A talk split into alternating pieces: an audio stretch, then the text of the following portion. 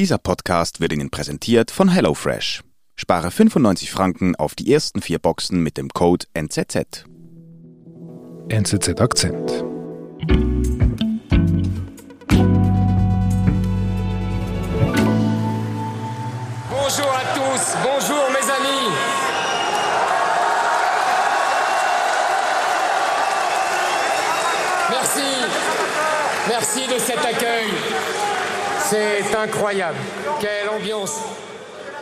Wir hören hier Erik Semur. Es ist Sonntag, der 5. Dezember. Und wir sind in einer großen, großen Messehalle in Villepinte. Das ist ein Vorort von Paris.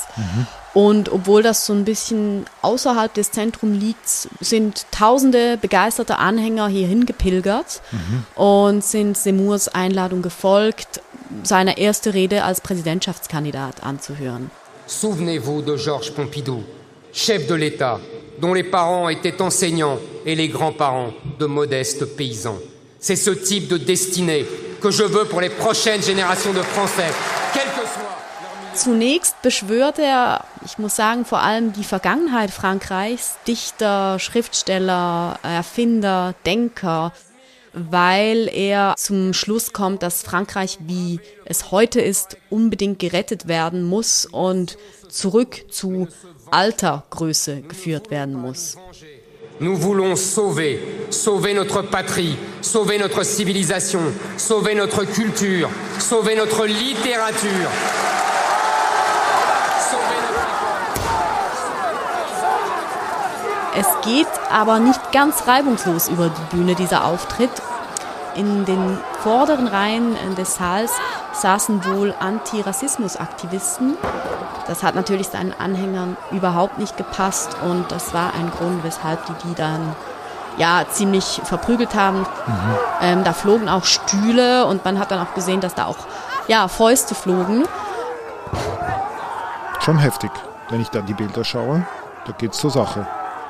Ja, das war schon heftig und es zeigt so ein bisschen, äh, was Semur für eine Stimmung schafft und zwar nicht erst seit er Präsidentschaftskandidat ist, sondern schon seit Monaten mit seinen offen fremdenfeindlichen, islamophoben, frauenfeindlichen Aussagen.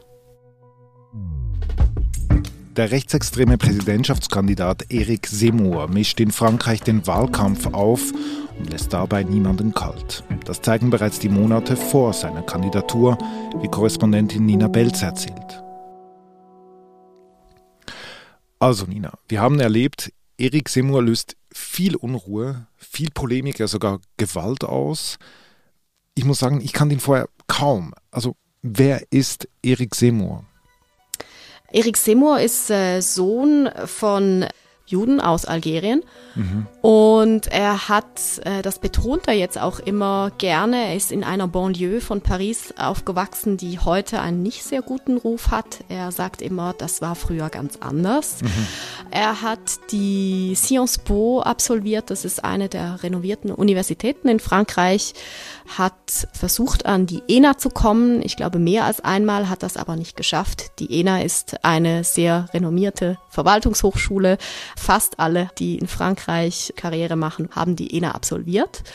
Und als das nicht geklappt hat, ist er dann Journalist geworden, eben ähm, unter anderem beim Figaro. Und was ihn vor allem bekannt gemacht hat, er war Kommentator beim Fernsehsender C-News wo er so das Tagesgeschehen kommentiert hat. Und da ist er schon immer wieder mal mit sehr pointierten und auch offen rassistischen Aussagen aufgefallen. C'est-à-dire qu'il faut que ces jeunes, comme le reste de l'immigration, ne viennent plus tous Einige davon haben ihn auch vor Gericht gebracht.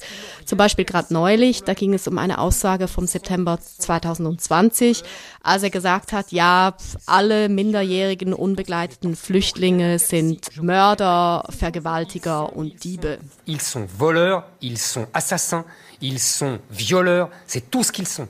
Il faut les renvoyer. Ja, Semur ist der Meinung, dass Frankreich dem Untergang geweiht ist und eine ganz große Schuldkomponente an dieser Misere trägt die Einwanderung.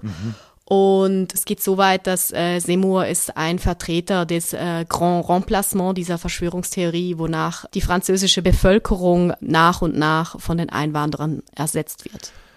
Also, Erik Seymour ist Journalist, glaubt an rechte Verschwörungstheorien, aber bis vor kurzem ist er ja ein Kommentator von außen. Er blickt in die Politik von außen. Was passiert, dass er jetzt diesen Wechsel in die Politik macht? Ja, ähm, es gab diesen Moment irgendwann im Frühsommer dieses Jahres, wo Seymour gesagt hat, ich glaube, ich muss zur Tat schreiten, was das auch immer heißen soll. Mhm. Als Seymour diesen Satz im Juni ausgesprochen hat, mhm. Äh, ging es mit den Spekulationen los. Was soll das bedeuten? Will er vielleicht sogar Präsidentschaftskandidat werden? Will er in die Politik? Er hat sich dazu nie groß geäußert oder sagen wir lange nicht.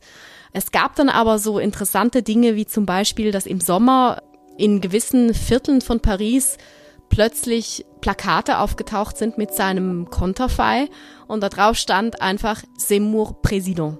Die sind einfach aufgetaucht. Ja, wie das mit Plakaten halt so ist, ne? Man weiß nicht, wer sie aufgehängt hat, wahrscheinlich irgendwie nachts. Ähm, die hingen da, wurden dann aber auch schnell verunstaltet oder wieder abgerissen. Mhm. Aber das hat einen man kann schon sagen, einen Medienhype ausgelöst. Man fing sich an zu fragen, ja, will er denn jetzt oder ist das, ist das ein Omen? Mhm. Und äh, ja, gegen Ende des Sommers tauchte Semur dann auch in diesen Umfragen auf. Ja, gute acht Monate vor der Wahl wird da schon mal das Fieber gemessen und da wurde auch äh, gefragt, würden Sie Erik Semur wählen, obwohl er noch gar nicht Kandidat war. Genau, er hält sich immer noch bedeckt. Genau. Und was macht er denn? Semur, das habe ich vorhin noch nicht gesagt, hat auch mehrere Bücher geschrieben, immer wieder. Und er hat auch in diesem Jahr ein Buch geschrieben. Und er hat äh, angefangen, durch Frankreich zu tingeln und dieses Buch vorzustellen. Was ist das für ein Buch? Das heißt, äh, La France n'a pas dit son dernier mot. Ähm, Frankreich hat sein letztes Wort noch nicht gesagt. Es behandelt die üblichen Themen von Semur, Abstiegsängste, Gefahr von Einwanderung und so weiter.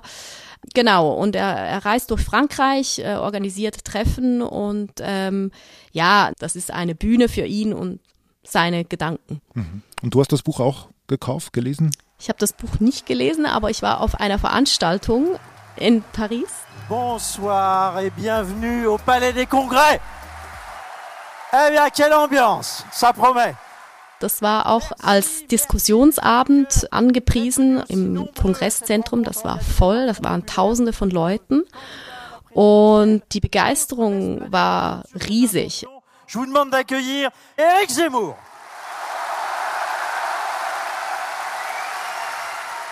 Es waren viele junge Leute, was auffallend war auch, das kann natürlich ein Paris-Phänomen sein, aber dennoch, die Leute waren aus besseren Milieus. Das war offensichtlich. Das hat dich überrascht? Das hat mich irgendwo überrascht, ja. Und ich finde, das ist ein Unterschied zum Publikum von Marine Le Pen. Mhm.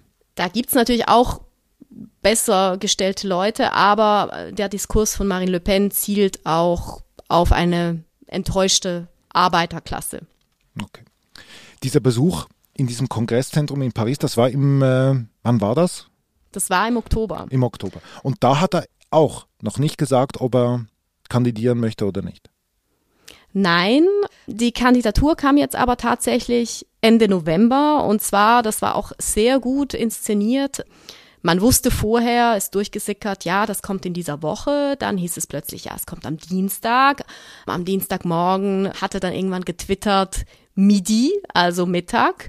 Und dann am Mittag äh, waren ganz viele Leute, ich natürlich auch auf seinem Twitter-Account und dann kam ein Video, ein Countdown, der da runterlief und dann kam ein Video, in dem er sich dann auch ja als Kandidat zu erkennen gegeben hat. Mes chers compatriotes, depuis des années, un même sentiment vous étreint, vous oppresse, vous hante. Un sentiment étrange et pénétrant de dépossession. Er hat sich ein sehr besonderes Setting ausgesucht. Er sitzt vor einer dunklen Bücherwand an einem Tisch vor einem riesigen Mikrofon und er hat einen Stapel Papier vor sich, von dem er abliest. Und das wurde danach äh, breit diskutiert und die Mehrheitsmeinung ist, dass das eine Anspielung ist an den Aufruf von Charles de Gaulle im Zweiten Weltkrieg, den er aus London an die Franzosen gerichtet hat, sich der Resistance anzuschließen, um Frankreich zu retten, was Seymour ja auch möchte. Vous faites la queue à la poste ou à l'agence pour l'emploi, vous patientez dans un commissariat ou dans un tribunal et vous avez l'impression de ne plus être dans le pays que vous connaissez. Er zeichnet ein Bild von Frankreich, das ja sehr traurig, sehr, sehr schlimm ist. Ähm, er spricht die Leute an und sagt, ja, sie gehen durch ihr Land und dass sie nicht mehr erkennen spielt natürlich drauf an, eben auf Menschen, die die Kopftuch tragen, auf äh, Menschen anderer Hautfarbe und so weiter. Vous vous souvenez du pays que vous retrouvez dans les films ou dans les livres. Le pays de Jeanne d'Arc et de Louis XIV. Le pays de Bonaparte et du Général de Gaulle. Und er verherrlicht eigentlich das Frankreich von früher. Er erzählt dann all die wichtigen Figuren aus Literatur und Kunst und, und so auf. Ich weiß nicht, irgendwie 18 oder so. Die Menschen sind alle tot. Also es ist wirklich so eine, eine Anspielung an die Vergangenheit. Wie war früher alles besser? Und wie schlimm ist es heute?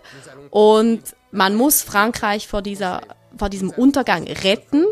Und deshalb kandidiert er, weil er die Person ist, die Frankreich retten will und retten kann.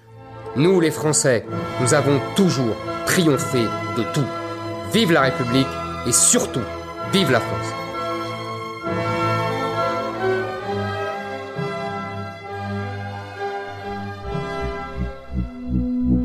Wir sind gleich zurück. Wie oft gehst du nach einem langen Arbeitstag noch einkaufen und überlegst im überfüllten Supermarkt, was du kochen möchtest? Mit HelloFresh sparst du dir unnötigen Stress und kostbare Zeit. Wähle aus abwechslungsreichen Gerichten aus, worauf du Lust hast und lass dir deine Box zum Wunschtermin entspannt nach Hause liefern. Spare 95 Franken mit dem Code NZZ auf deine ersten vier Boxen.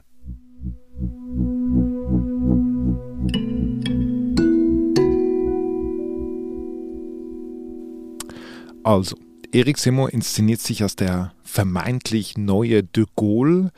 Was denkst du, wen hat er da eigentlich im Hinterkopf? An wen richtet er sich dabei? An die Enttäuschten, an die, die nicht mehr an die Politik glauben, die Marine Le Pen gewählt haben, aber heute finden, Marine Le Pen ist zu austauschbar geworden an Leute, die vielleicht ähm, Republikaner, die konser traditionell Konservativen gewählt haben. Ja. Okay, also das heißt, ähm, er, er fischt in Gewässer, die eigentlich schon besetzt sind, entweder von Le Pen oder von den Republikanern, also von diesen konservativen Bürgerlichen. Ähm, was heißt denn das für das rechte Lager? Ja, er ist ein definitiv ein Unruhestifter. Also ich denke, Marine Le Pen war als Konkurrentin von Macron in, in der Stichwahl gesetzt sehr lange, bevor Seymour aufgetaucht ist. Seymour hat sie in den Umfragen bisweilen überholt. Jetzt ist er wieder hinter ihr, aber lange war er vor Le Pen. Mhm. Und das ist ein Unruhefaktor, äh, besonders für Le Pen aber auch für, für die Republikaner, weil man wissen muss, dass Macron selbst auch gewisse konservative Komponenten abdeckt.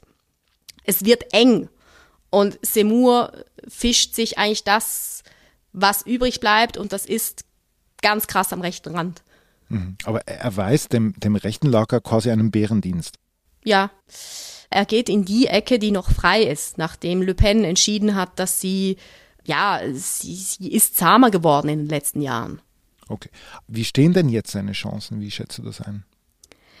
Schwierig zu sagen. Der ganz große Hype ist gerade so ein bisschen abgeflaut. Man hört auch, dass äh, gewisse Geldgeber sich zurückgezogen haben.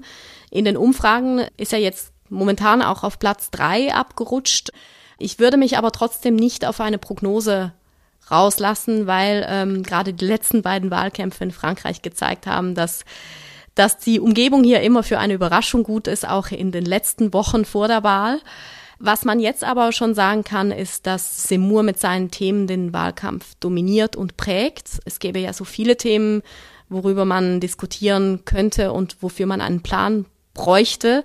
Aber Frankreich debattiert eigentlich seit dem Sommer vor allem über Einwanderung und äh, Sicherheit, also Sicherheit auf der Straße und das Sicherheitsempfinden der Bewohner. Und das sind ganz, ganz klar seine Themen. Mhm. Also das heißt, egal ob er jetzt Außenseiter ist oder nicht, er diktiert und, und, und treibt eigentlich alle anderen Kandidaten inklusive Präsident Macron vor sich her. Ja, das kann man eindeutig so sagen.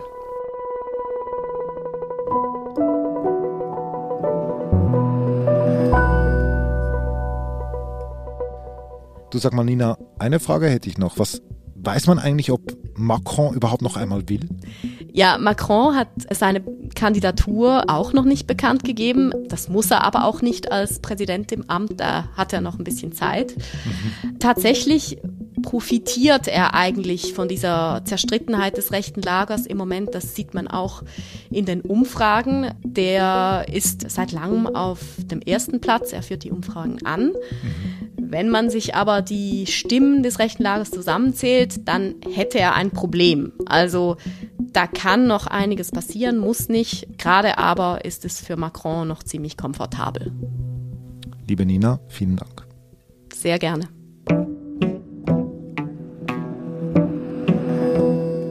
Das war unser Akzent.